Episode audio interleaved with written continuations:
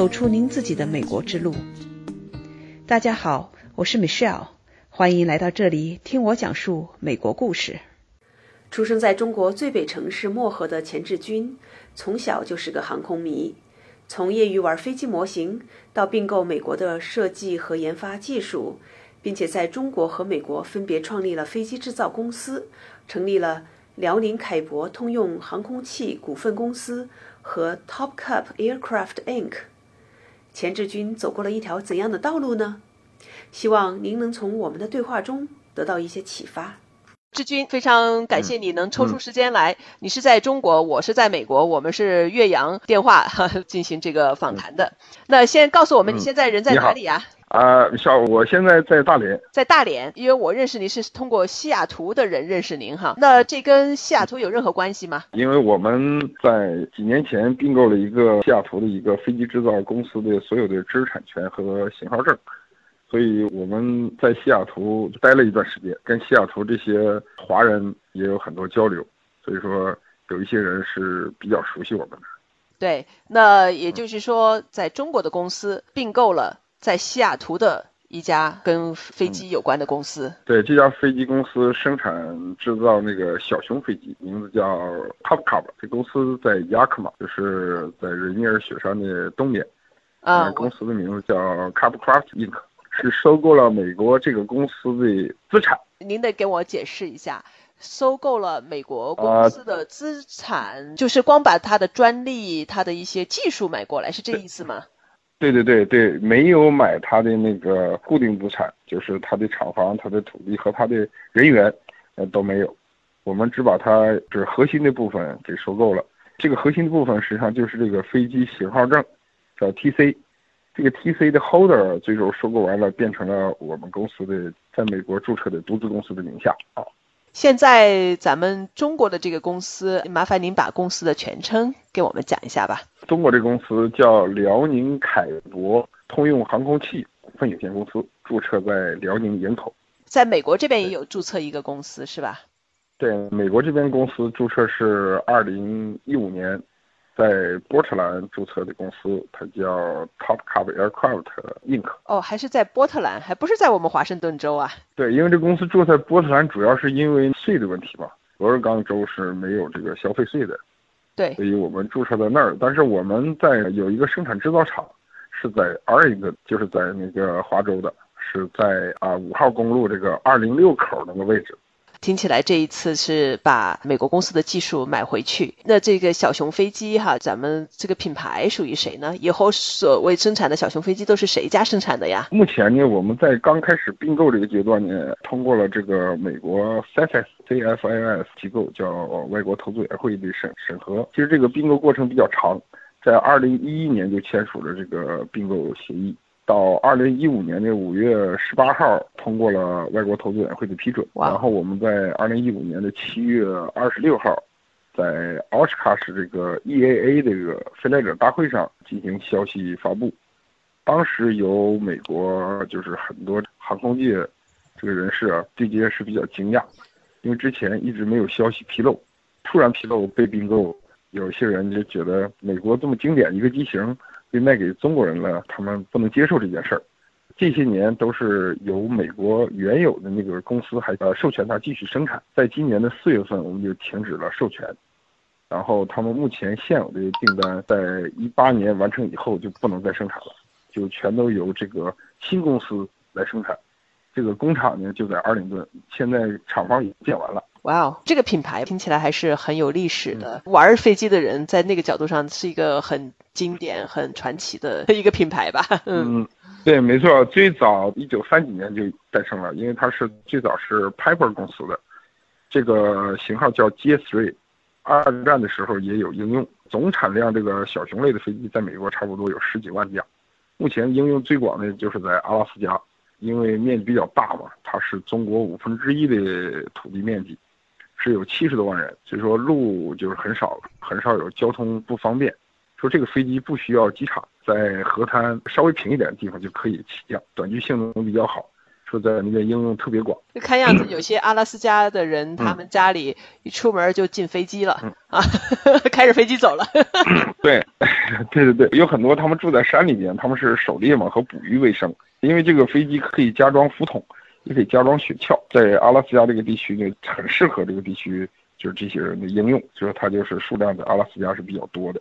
我们主要客户也在阿拉斯加，这是第一个。第二个就是维修和这个零部件供应的需求量也比较大，因为它在野外起降，这个地面和野外的条件呢并不是很好，嗯，所以说它在起降的过程当中呢可能会有损这个起落架和轮胎，或者机身机翼会变形，这样的话它维修量也比较大。但这个飞机非常安全，短距性能非常好，机身结构和起落架的抗负载能力，包括座椅是二十六个 G。这个目前在航空器领域当中是级别最高的了，基本上是。很棒，很棒。飞机我先放一下哈，因为我对您的个人的这个背景也觉得挺有意思的。怎么就去玩飞机了哈？而且一玩玩的这么大了。我是一九七零年出生的，在黑龙江漠河。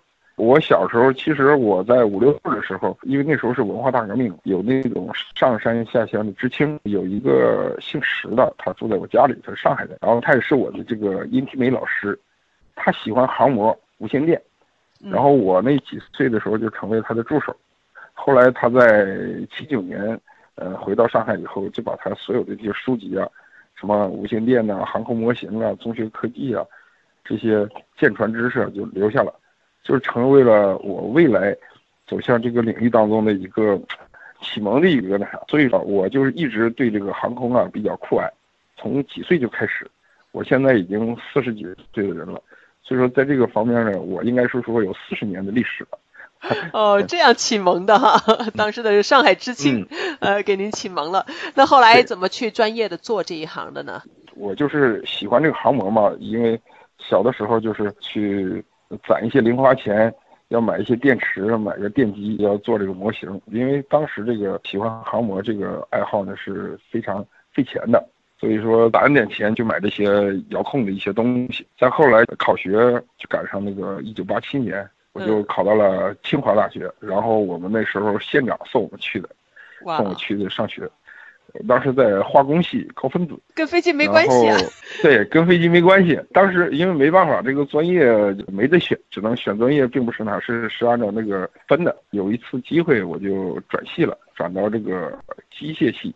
机械系呢，当时跟经济系刚好又合又分的那段期间，就是转到一个专业是动力机械及工程专业。这时候就接触到这个机械了。然后发动机啊，包括这些所有的这个材料啊、热处理啊，这这些东西都接触了。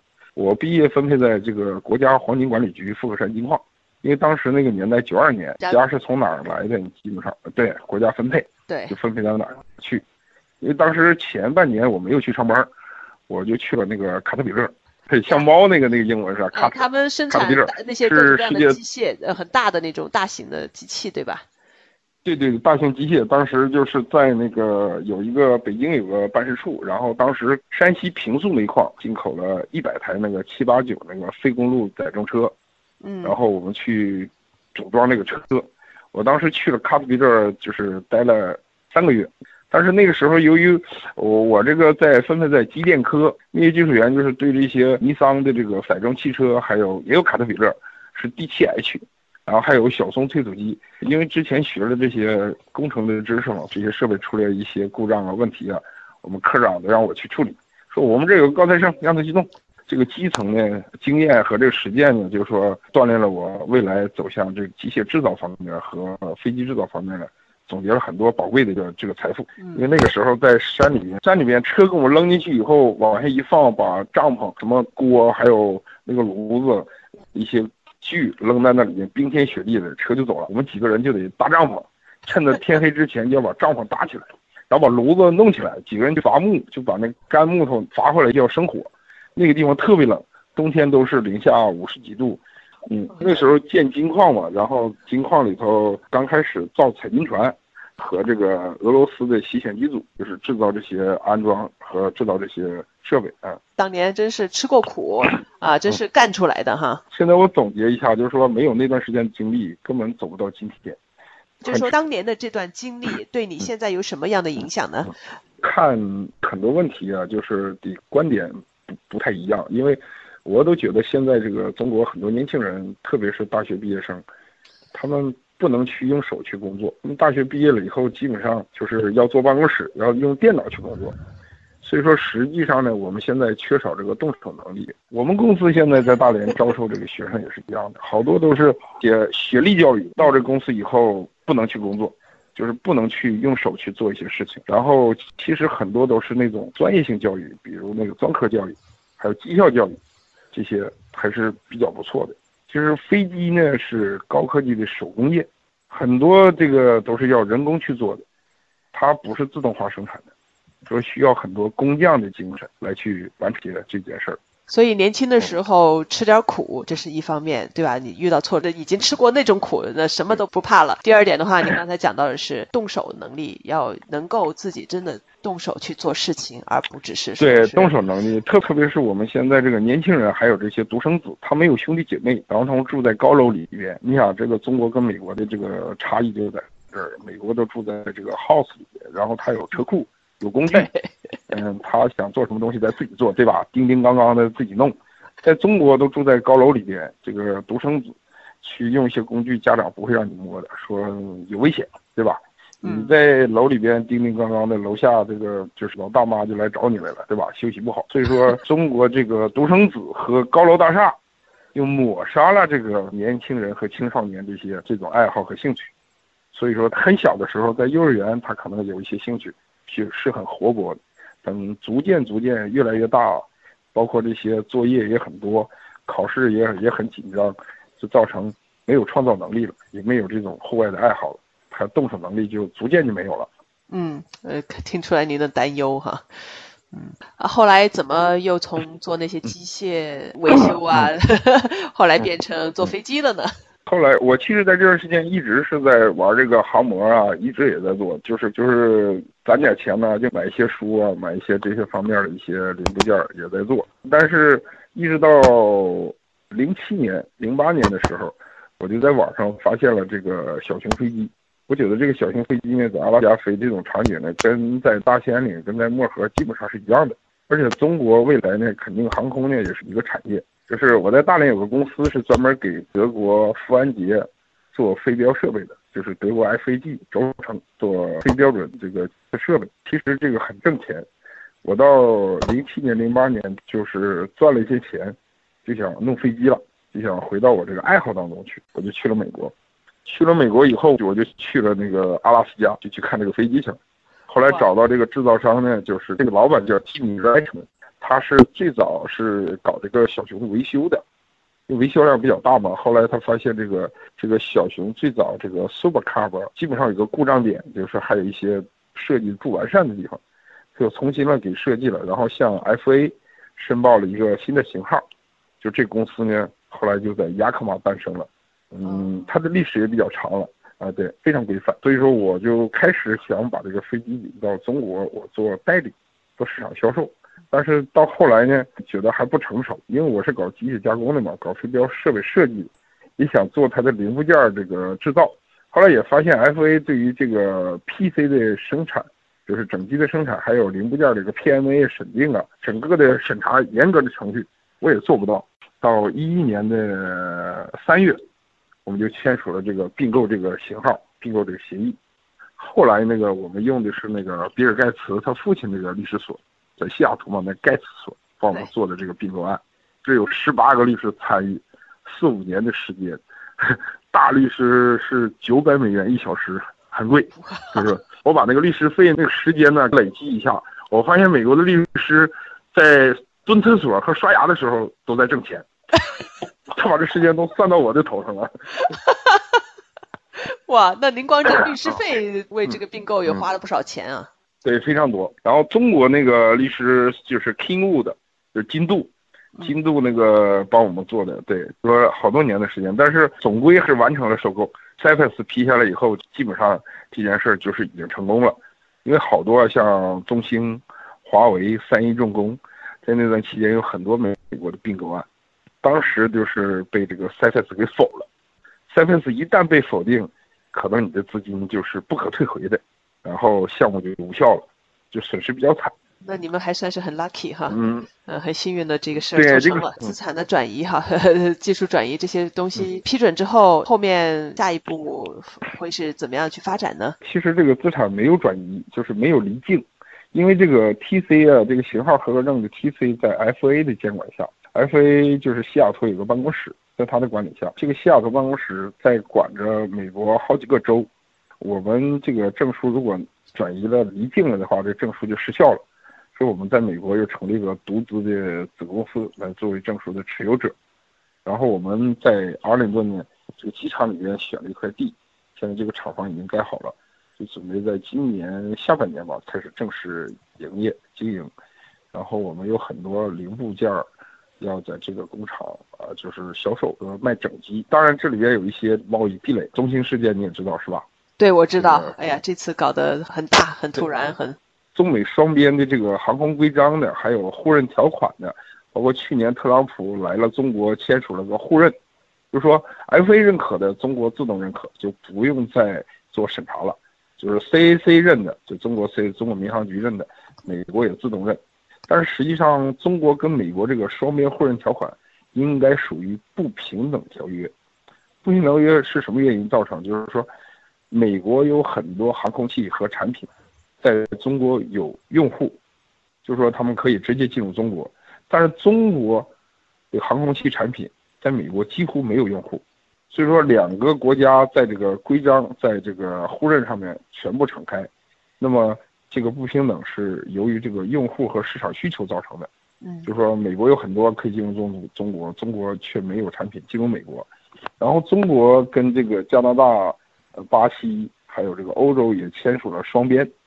但是这种双边呢，属于叫单边进口国，就是我们国家对于巴西和加拿大还有欧洲的航空器呢，属于有进口，但是没有出口。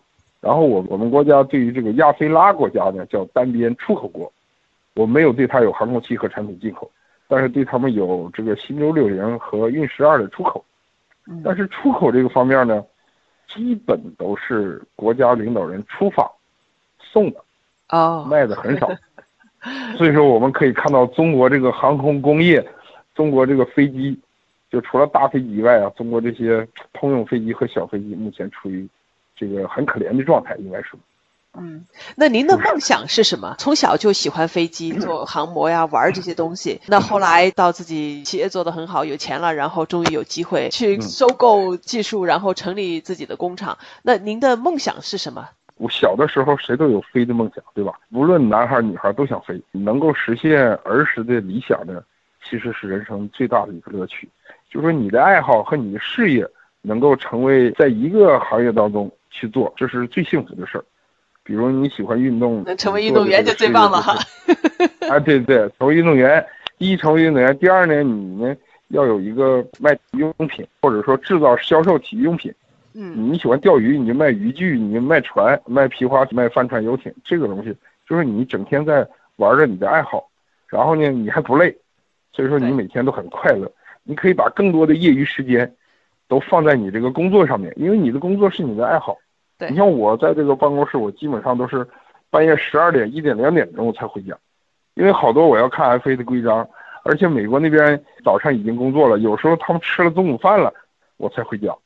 哇，这可以看出您的这个，就是对您的这个热情和您的投入哈，这确实是发自内心的，自己 hold 不住。在您真正的去看这个小熊飞机的厂家之前，你还是做了很多积累啊。对，因为我们发现飞机制造是高科技的手工业，这第一条。第二条呢，就是飞机的制造成本呢，在这个小飞机当中呢，基本上人工占了百分之六十，人工成本很高。哦，这是在美国的情况。那么中国跟美国之间呢，这个制造业和手工业呢？这个人工成本的差距呢，就是它可能不是仅仅是个汇率的差距这个倍数，它可能还要更多一些，因为我们美国这个公司呢，一般的是航空制造业当中呢，工资收入呢都是在五千左右吧，对吧？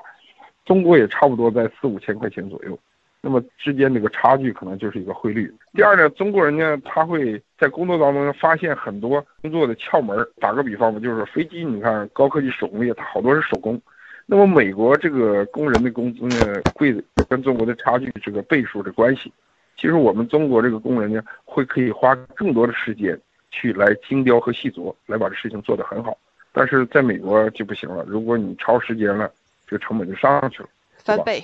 我们去年对对翻倍了，所以说我们去年有一个机头罩，其实它都是手工做的，我们第一个就做成功了，按照这个 SOP 这个。操作手册就把这个机头罩做成功了。然后上一次那个 Randy 到我们工厂来看，他看了我们做好这个机头罩，他就问了说：“你这是做的第几个？”我们工人告诉说这是第一个。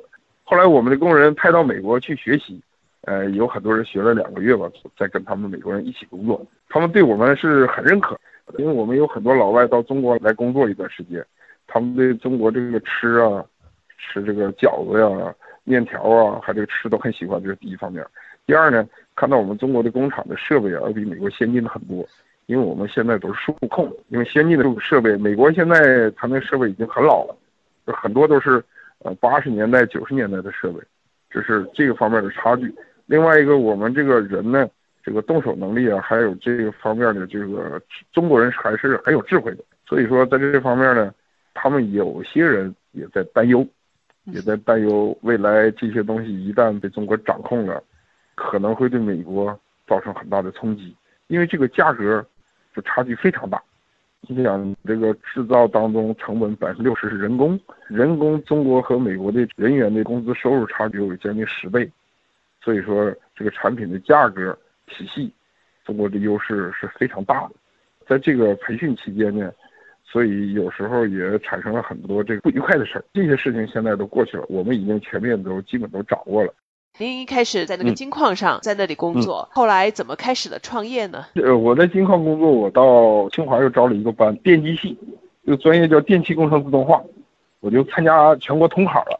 统考我两千年呢又回到学校了，又回学校读了两年书，二学位也不是硕士，也是本科专业，两年，第二个学位。对，然后电气工程自动化，我在二零零二年毕业，毕业以后呢。我就几个同学在大连开了一个公司，叫华控工业装备有限公司。这个就是专门做飞镖设备的，就是我们只有一个客户，就是德国 FAG 富安杰，给他做这个飞镖产品。在这个期间呢，就是我开始就属于创业了，我把以前工作呀、国有那些东西全都辞掉了，就在大连。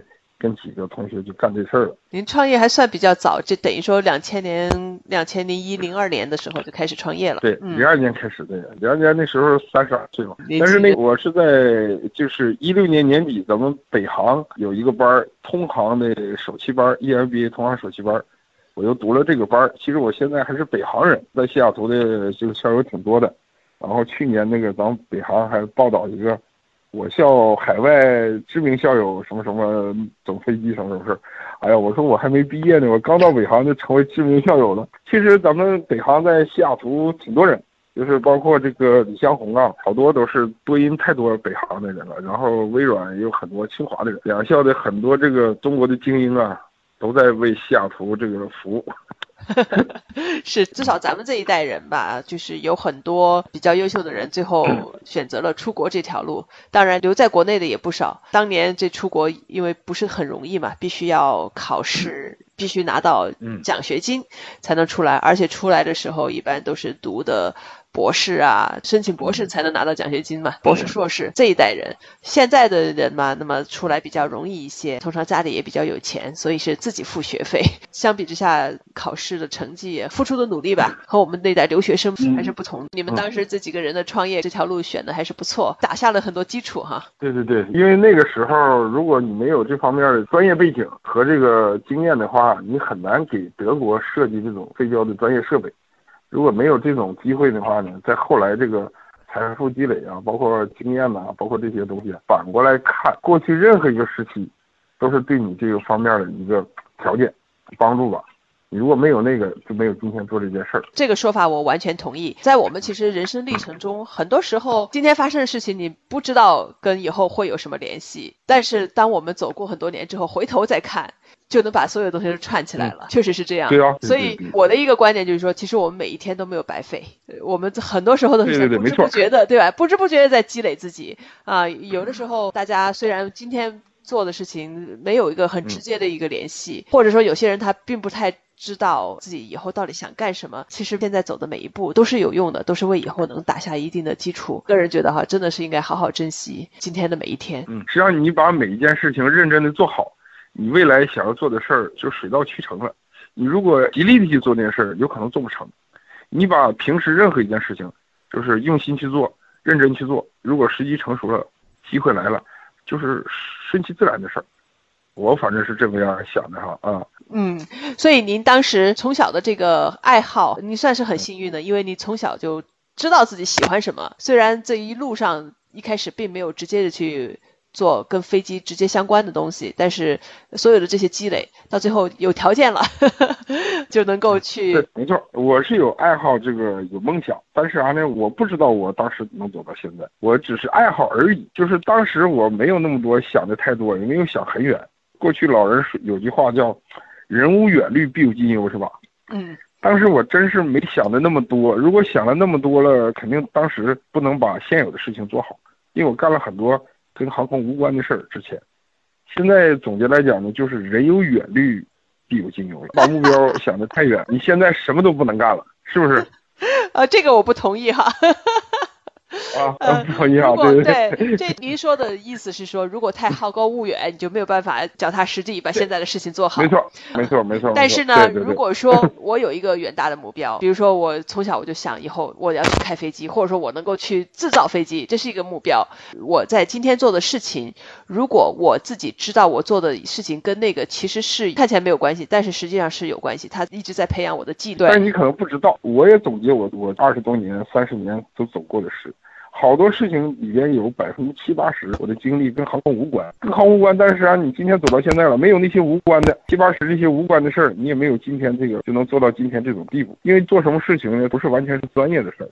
其实对我们公司来讲，我两件事，第一是求贤若渴，很难找到这个能够在航空领域当中能够脚踏实地、一心一意做这件事儿。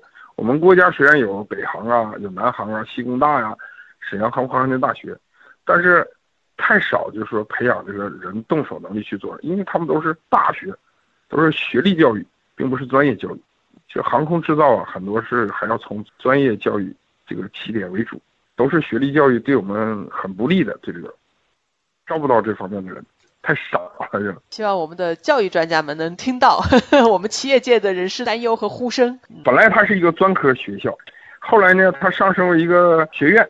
然后又申请上升一个三本大学，他不断的把他学院学校往往大学往上升，其实升到最后，他培养的学生就没有就业能力了。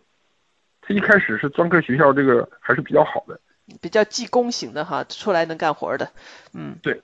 好，那我回过头来总结一下，从您刚才分享的这个人生经历里面，其中一个很重要的一点，我觉得还是蛮有思想、蛮有深刻的哈。就是我们其实做的每一件事情，我们走过的每一步路，其实都是在为以后打基础。虽然现在不一定能看得很清楚，当你到若干年之后回过头来一看，这些都能够串起来，它是为今天的你，其实是一步一步的积累起来的。对，没错，没错，很正确。对，那您这个呃，用比较简洁的方式，还在您的创业史里面，还有什么其他的心得体会？您觉得让现在年轻人听一听呢？其实就是一句话，就是认认真真做好每一件事情，它都是你未来的财富。做事儿先做人，认认真真的做好每一件事情。我想再加上一句话：年轻的时候吃点苦是好事儿。一个是他塑造的你的一些技能哈，你能吃苦、吃苦耐劳，这你在这个吃苦过程中，你肯定是学习到了一些东西。第二点的话，我觉得很重要的一点的话，这种吃苦哈，它锻炼了你的意志。非常正确，意志很重要。你如果没有意志，所以说你做一些事情呢就没有耐力。没有耐力的话呢，这就是浮躁。中国年轻人很多就是缺少这这方面的精神，做什么事情特别浮躁，没有耐力，就等不及。我发现一个就是说，呃，觉得他在这方面很有塑造能力，放在一个位置，想逐步逐步的培养他和锻炼他。但是有时候会发现，我把他的整个这个成长历程给他计划好了，他总是在我最关键的时候，他就着急了，然后就放弃了，这个非常可惜。过来人现在看到这种情况也挺心痛的。从与钱志军的谈话中，我了解到，他走到今天，生产制造小熊飞机，并不是一条直线的道路，而是通过四十年对航空的热爱和他一步一步脚踏实地的积累干出来的。他在不同的岗位上工作了很多年后，给自己创造出机会，把兴趣爱好和事业结合起来，现在能够痴迷的完全投入在航空领域中。我想到了这么一句话：漂亮的高楼大厦不是在空中建造起来的，它需要坚实的根基和内部的钢筋结构。好了，今天的分享就到这里，期待与您下期再见。